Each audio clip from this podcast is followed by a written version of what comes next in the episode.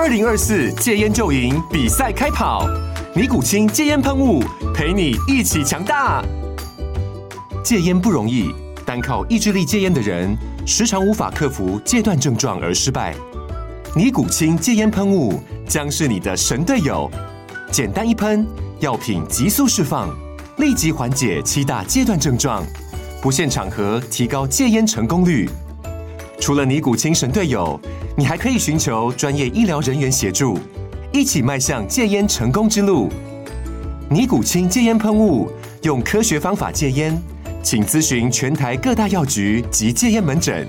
本广告由尼古清戒烟喷雾、胃部药书字第零二七八三五号提供。嘉安嘉护股份有限公司，台北市中山区民生东路三段二号十楼，北市卫药广字第一一三零三零一九零号。尼古清戒烟喷雾，相伴每个新开始。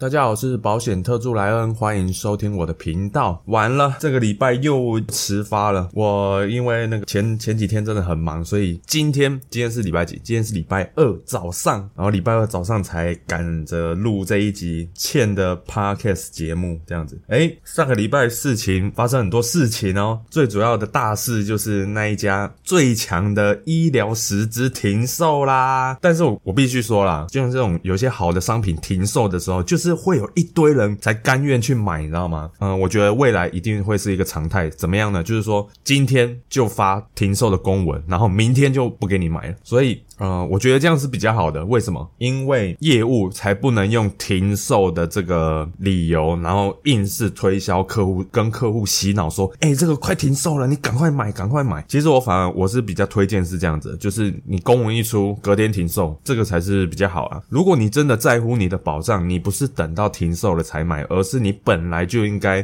就是在你决心要调整你的保单的时候，一次就把它搞定完成。哎，我必须说哦，这一家的实支实。我我少说将近买了有八年哦，对我从大学的时候我就买他家的十支十付了，但是我中途其实我就跟各位一样，可能缴了五六年，我都觉得说，哎，我自己买了双十支十付，然后保费我那时候保费有点贵，四万块，然后我就觉得说，哎，我每年这样子付这四万块到底值不值得？再加上我那时候是去去大陆工作，那但是幸运的是都没有用到这些保险，我就会觉得说，哎，我现在年轻啊，又又没有用到这些保险啊，我到底。值不值得这样缴？四万块这样下去，所以我后来就把这一家，我后来就把这一家的实支实付给解掉了。不然如果我没解掉的话，少说我已经当他家医疗实支的客户已经有十年的时间。因为后来我我又再把它买回来，然后把另外一个弄掉，结果是另外一个不好。所以我就觉得说，这个商品早就已经出了好一阵子的时间。你真的是想买没买到的人，你应该要好好的去思考。说个人认为啊，就是一次就把它搞定，然后。你好好的去赚钱，好好的去过生活，不要每次都好像只要一停售，然后业务就压起来卖，每每一个都压起来说，哎，这个快停售，停售了，赶快买，赶快买。坦白说，我是非常讨厌这样子的一个行为。虽然呢，公文上面写说，哦，不要用什么停售来做，就是话术的招揽这样子。我告诉你，其实你在脸书、FB 上面每一个基本上那个线动也好，还是贴文也好，还是社群的那个回复也好，每一个都是在催单呐。我讲。难听一点，只是要不要弄到金管会那边去而已。所以我是觉得说，不管是保险啊，你买任何的东西也是一样。当东西可能要停卖的时候，你应该好好的去思考说，哦，今就是我真的非买这个商品不可吗？还是我有其他的选择？有点像是说之前什么口罩之乱啊、卫生纸之乱啊，还是什么其他民生用品啊之类的。如果你都是那种很喜欢抢着买这种东西的人，我是觉得你应该要好好的去思考一下。这个行为，因为你这种个性很容易被人家操控。对，因为这些做业务的人都知道消费者心里面在想什么，然后他就是要用这个饥饿行销的方式来促使你买单。这个是我给大家的建议啦。保险这种东西有时候也是缘分，缘分啦。如果你不趁早去处理的话，你等到停售了你才来关心，那我觉得就这个就是你你也是自己造成的嘛。那只是说至少有些网络客户来咨询的时候，有些人他已经买了那一家的主约只是他的额，例如说他的额度可能只有计划一、计划二，然后我个人是跟他推荐说，哦，至少你把它提高，最少也要计划三，不然很浪费他的。优势，然后过后他就有回复我说：“哦，谢谢你当初的建议，我还好，我在这呃，好像在前几天的时候就申请调高额度这样子。然后再来呢，就是也有一个网络客户，原本是有考虑要跟我买保单的，但是后来因为停售的关系，啊，那个停售的时候呢，就是上个礼拜，上个礼拜我礼拜一到礼拜四，那应该说礼拜一到礼拜三啊，我都在花莲，然后就是陪陪家人这样子。礼拜四的时候才回去，但是就是礼拜四最后一天嘛，啊。”那个是那个客户又担心说怕赶不上，所以就直接跟别人买。那我也觉得无所谓，因为最主要是你有买到好的商品。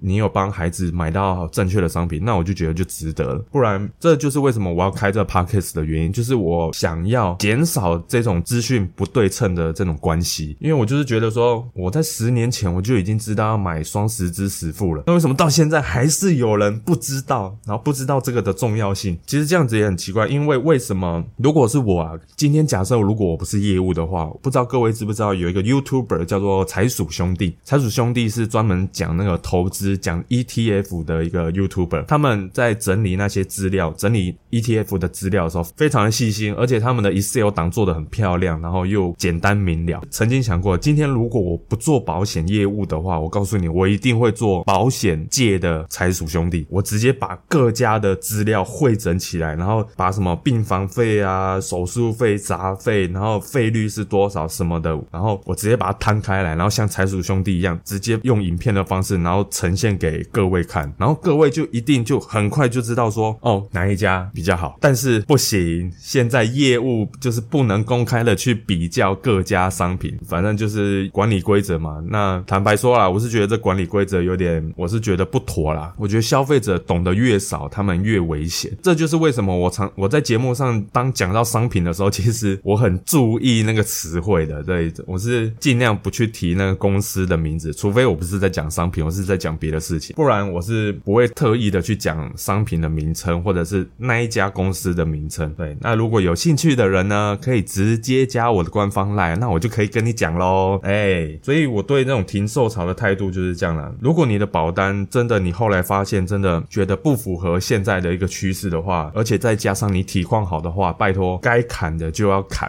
该调整的就要调整，你不要那边扭扭捏捏舍不得调整，要调不调的。我跟你讲，通常很。后悔的人就是当初没有调的人，哎，像我阿姨就是一个例子。我阿姨原本我刚做的时候，我有给她一份建议书，大概一年保费才大概两万块，但两万块她的杂费可以赔到四十万啊。结果我有给她，但是后来她可能工作忙，然后没有理我。那我这个人就是这样的，给你建议要不要买是你的选择，好，那就没买。然后过一年多两年之后，他就开刀，开刀之后自费的材料花了五十几万。你看哦，如果他当初有跟我买那张保单，只要花两万块的。钱就可以帮你移转四十万的风险。那当然了，什么时候发生事情我们不知道，所以我们才要用低保费的一年期的商品来买到高额的保障，这个才是我们想要的。即便呃我那个阿姨已经届龄退休的一个时期了，那这样子算的话，更年轻买的话其实更便宜，四十万的杂费，坦白讲那都不是问题啊。蛮可惜的一点在这里所以后来呃我的亲戚花了这一笔之后，才开始重视他自己的保障，然后来帮他帮他自己。还有那个小孩一起做调整规划，这样对，所以我觉得大部分的人都是等到出事情之后才知道保险的重要性。我前两天就是自己租车开车去桃园签新生儿的保单。那这个爸爸呢，其实是我同学，就是因为他本身身体的状况，所以他非常注重孩子的保障。他可以说是我目前客户中最用功的一位，因为他会问我一堆的问题。他问我什么啊？这个条件。能不能赔啊？B 条件能不能赔啊？怎么赔？哎，额度怎么算？他可以说是最刁钻的一个客户，因为他因为身体有了状况，他知道这个东西的重要性，所以他帮宝宝，就是他希望他帮孩子买到的保障是真正的能够移转他的人生风险。所以我也希望各位也也应该用这样子的态度去帮自己、自己或家人人去做保险规划，然后买完之后就依照你个人的人生规划，例如说，呃，你有换工作，你要跟业务讲，因为这跟意外险有关系。然后再来，如果你有结婚，也必须要说，因为你的身份改变了嘛。单身族跟夫妻规划的方式不太一样。再来，有了小孩也不一样。然后你有家中的长辈要照顾，这些因素是要综合去考虑的，而不是只是说，哦，我只是帮你一个人规划。所以，通常跟我约咨询的人人，应该是说跟我到确定要买保单的时候，然后我们见面嘛。见面之后，其实我就会问这些我刚刚讲的问题，你的家庭状况、经济状况之类的。所以保险不是只有哦帮他买什么双十支、双意外十支哦这样就算好了，而是你要用财务规划的角度来去规划保险，这样才是正确的。可惜的是，台湾的金融业啦，就是各自卖各自的，然后各自推各自的商品。保险业务都说保险比较好，证券营业员就说买股票好，理专说基金好，那银行的行员呢叫你买房子贷款最好。当消费者没有判断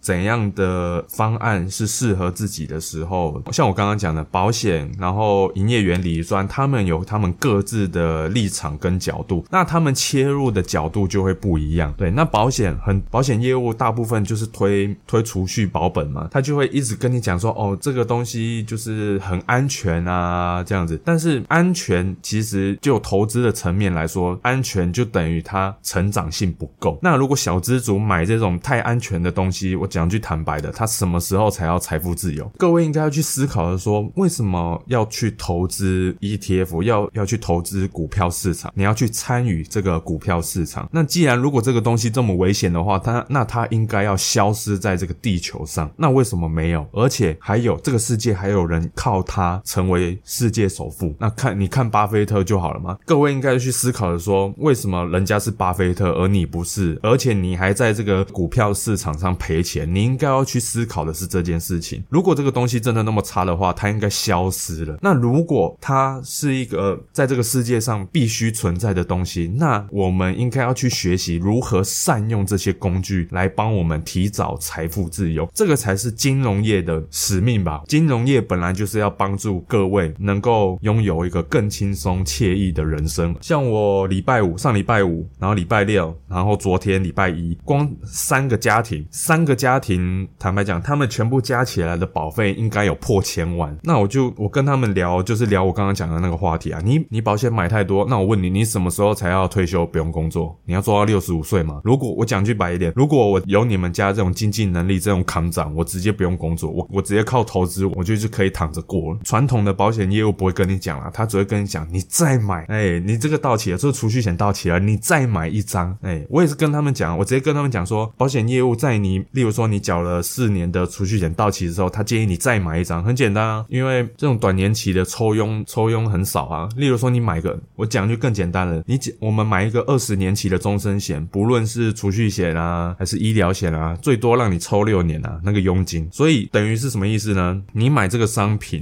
呃，业务只会赚到前面六年的收入，而且大部分的收入都是在首年，首年的佣金是最高的，然后再来二到六年的佣金，我跟你讲，大概只剩渣渣了，大概十趴不到了，这样子就会导致一个什么状况？保险业务就会不断的要你们去买新的商品，那我觉得这是一个不正确的事情。保险这种东西最主要的是你体况嘛，体况好，讲白一点，你要怎么换那是你家的事。但是今天如果体况变差了，我不能买了怎么办？所以我一直前面也一再强调说，如果你想改，你就要赶快改，因为谁知道哪一天体况会改变？这个我们不能控制的嘛。这个就是为什么我不太能接受，就是会一直要客户买新保单的原因在这里，因为等于就是要一直 push 你们去买那些其实你们根本就不需要的东西，但是因为业务要赚钱，所以也他们也只能这样子做。我也在这边跟各位讲，这个就是这个产业目前的问题所在我。昨天翻到一个 Apple Podcast 的人留言，留言说他想知道更多，哎，这个做保险之间的一些哎生态啊，或者是内部的一些消息啊，还是业务是为什么会这样子做，还是话术之类的，哎，那你今天就来对了。我最近我在考虑录那个短影音，就是讲这些内部的一些事情，为什么业务总是喜欢就是卖你更多的商品？呃，像我上礼拜五的那个客户，你知道，光他一个人，他是经济主力，光他一个人的保单哦，超过二十张，我真的是 我我看到那个东西，我就觉得说，真的是我我讲句最现实的，如果那位客户你有听我的 podcast 的话，也请你不要介意，但是我还是必须说，我坦白讲，业务就是把你当肥羊啊，唯有消费者你们。提升你们自己的知识，然后你们知道自己要买什么东西，然后开菜单给业务，叫业务照着这个逻辑去帮你们挑商品。我觉得这样子才比较不会踩雷，而不是所有东西都听业务。我相信啊，在这个市场上还是有很有良心的业务，但是我必须说，这还是少数。所以，与其等业务有良心，不如靠自己。哎，这个是也是我做自媒体最大的初衷。接下来我们讲商品市场的话题，这一家号。号称最强十支停售之后，那该怎么规划呢？差别最大的就是差在那个门诊手术，门诊手术的那个额度啊。因为其他家为什么他会比较推荐呢？是因为他的门诊手术的额度、杂费的额度是比照住院的额度，基本上是没有打折的。通常跟他搭配的另外一家，他住院也很好，他住院的额度反而比前面那一家好，但是他的门诊杂费，例如说买个计划二好了，他的门诊手术杂费也是。有五万块是大打折扣的，那其他家其实也差不多，或者是卡二二七三三四三，就是限制很多啦。对，那今天应该这么讲，这种门诊手术额度就是保障被砍，我觉得也是趋势啦。等于就是说，你卖这种商品，基本上损率是很高的，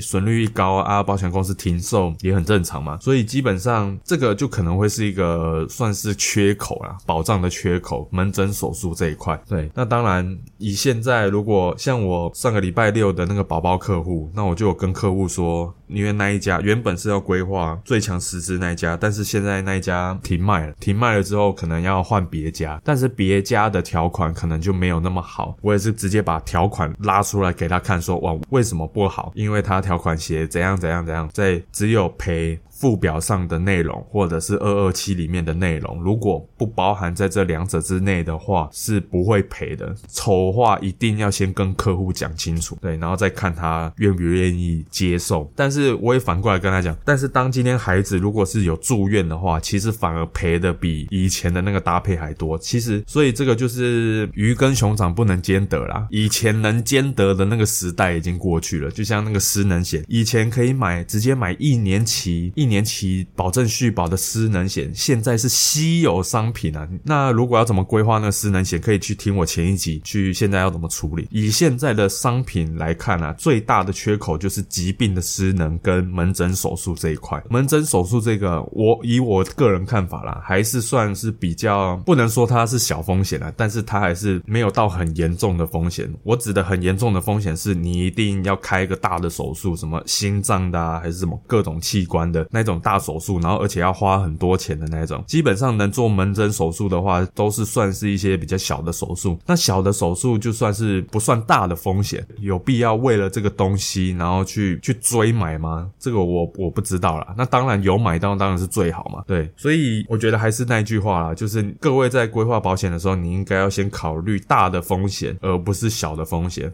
很多人啊，在那个网络上问啊，啊什么开一个小刀还是什么开牙齿，牙齿。也在问，然后反正就是一些小小的手术，那些都在问说哦，保险能不能赔？对，其实正确的观念应该是说，今天如果我开了一个我要开心脏的手术，我能不能够有钱去用达文西手臂？这个才是你应该要关心的事情，对，而不是像我这样，我前两个月摔车，然后难不成要赔个五万十万吗？对啊，其实其实也没有，像我这种事情是小风险嘛，但是各位应该要考虑说哦，当大风险遇到的时候，这张保单能不能帮我解决问题？这个才。是重点。以现在这个七月初来看的话，就看各位要不要等他的新的医疗实质出来。八九不离十，肯定那个保障应该是会更差啦，就是内容肯定会更差。所以，但是我还是那句话，风险什么时候来不知道。那你要不要为了他的实质，然后去等他呢？我是觉得。